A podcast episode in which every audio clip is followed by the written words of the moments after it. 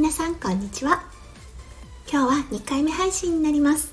オーストラリアから毎日お届け数秒前より元気になれるラジオです。このラジオでは弓嫁が感じたオーストラリア生活嫁ママ目線のハッピーライフの作り方。レベルが低い幸せメガネの作り方。へえほうリスナーさんとシェアをしてハッピーピーポーを作っていこうというチャンネルです。パーソナリティは私弓嫁です。はい。今日は2回目配信です。今朝はいいねを500回押していただいた記念の配信をさせていただきました。本当にいつも聞いてくださってる皆さん感謝の気持ちでいっぱいです。ありがとうございます。それでは早速ですが今日のテーマ。私の29回目の配信にみんなどうしているの？子供のスマホ対策というテーマでお話をさせてもらいました。その時にいただいたコメントにこのような内容がありましたのでぜひご紹介させてください。それではコメントを読み上げさせていただきます。おおまさに僕の専門分野です。今は超禁止時代であると同時に100年時代でもあります。誰もが目を悪くしいずれ目の病気にかかる時代の中子どもたちは100年生きることを想定して目を守っていかなくてはいけないんです。デジタルは目に大きな負担ですが正しい知識を持って正しく使えば恐れすぎるものでもありません。デジタルとの付き合い方が人生に大きく影響します。夢嫁さんご夫妻のまず自分たちから変わるというのは感激しました。子供に指摘するばかりで自分たちが悪い見本になっている親が多いです。子は親を見て育つ。患者さんにまずお伝えしていることなのでさすがです。というコメントをいただきました。慎吾先生は私もフォローさせていただいています。慎吾先生はスタイフもされています。慎吾先生の視力回復ラジオ。そして YouTube のチャンネルも持っていらっしゃいます。慎吾先生の視力回復 TV こちらの方概要欄にどちらもリンクを貼っておきますのでぜひ参考になさってください。お子さんたちの目を心配される方多分多いと思うんですよね。私ももちろんその一人です。私は慎吾先生の視力回復テレビ YouTube 上で見させていただいてとてもためになりました。というのはですね私の夫翔ちゃんも YouTube 上で姿勢矯正をメインとしたテーマを取り扱い姿勢を正すことで人生は好転するという強いパッションを持って配信を続けております。その中で翔ちゃんがよく繰り返す言葉ですが知ること。知ることの大事さ。知識の大事さというのをもう本当に繰り返し訴えています。慎吾先生の YouTube チャンネルを見て弓嫁がとてもよく感じたこと。うんすごく似てるなと思ったんですね。本当にパッションを持って視力のこと目のことを皆に伝えよう。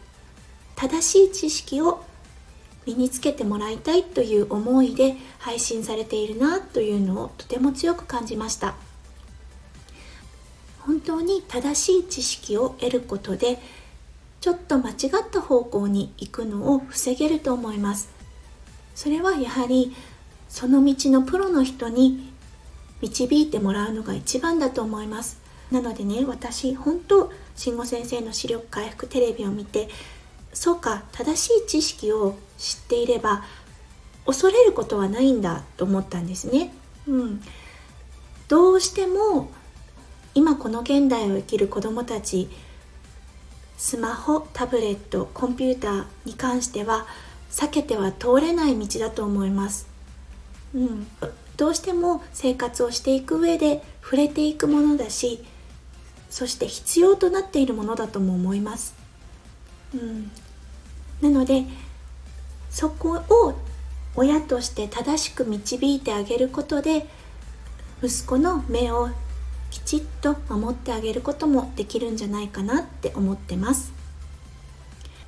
私はこの配信皆さんのご家庭ではスマホどうやって管理してるんだろうっていう思いがあったので聞いてみたのですが確かになんで私スマホをそこまで心配の種にしていたのかなって思ったらもちろんスマホやタブレットの持つ中毒性もそうだったのですが目ですよね。あそうか。目が心配だったんだっていうことにも気づいたんですね。弓嫁は先月 Twitter そしてスタイフをデビューいたしました。そしてスマホやタブレットに向かう時間がとても増えました。で今1ヶ月過ぎたところです。そして感じているのが目の疲れです。本当にあの今までなかった目のなんか目のだるさというか目の奥の辛さというものを感じ始めています。なので同じような悩みを抱えている方ってとても多いと思うんですね。うん、なのでお家でできるシンプルなエクササイズも YouTube チャンネルの方で慎吾先生紹介してくださっているので私はこれを日々のルーティンに加えようと思っています。私は主人翔ちゃんの影響で夜寝る前にストレッチを習慣化させることができました。なのでその習慣に加えて目の体操も行ってから体を休める睡眠に入るという習慣を作っていきたいって今思っています。そして私たちがしていることを息子に見せることで息子もそれが当たり前という形で捉えていくと思うのでまずは私たちが習慣化を徹底してそれを息子に見せることで息子にも良い習慣が身につくのではないかと思っています。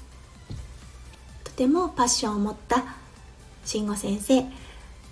コメントどうもありがとうございました。そしてこのコメントをテーマとした配信を了承していただいてありがとうございました。慎吾先生が皆さんに伝えようとしている思いが私も少しお手伝いできたらいいなと思い今日の配信をさせていただきました。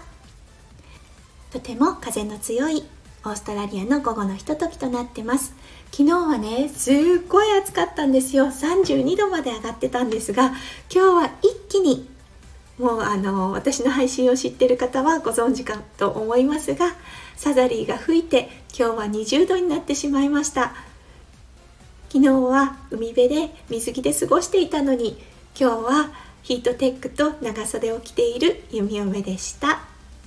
皆さん最後まで聞いてくださってどうもありがとうございましたそれでは素敵な午後のひとときをお過ごしくださいね。弓嫁心よりお祈りいたしております。それではまた明日配信するね。じゃあね。バイバイ。